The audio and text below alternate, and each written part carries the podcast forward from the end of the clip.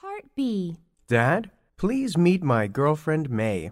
Glad to meet you, May. Glad to meet you too, Mr. Lin.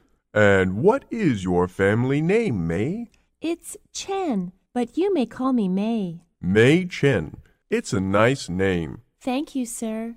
Part B. Dad, please meet my girlfriend May. Glad to meet you too, Mr. Lin. It's Chen, but you may call me May. Thank you, sir. Part B. Glad to meet you, May.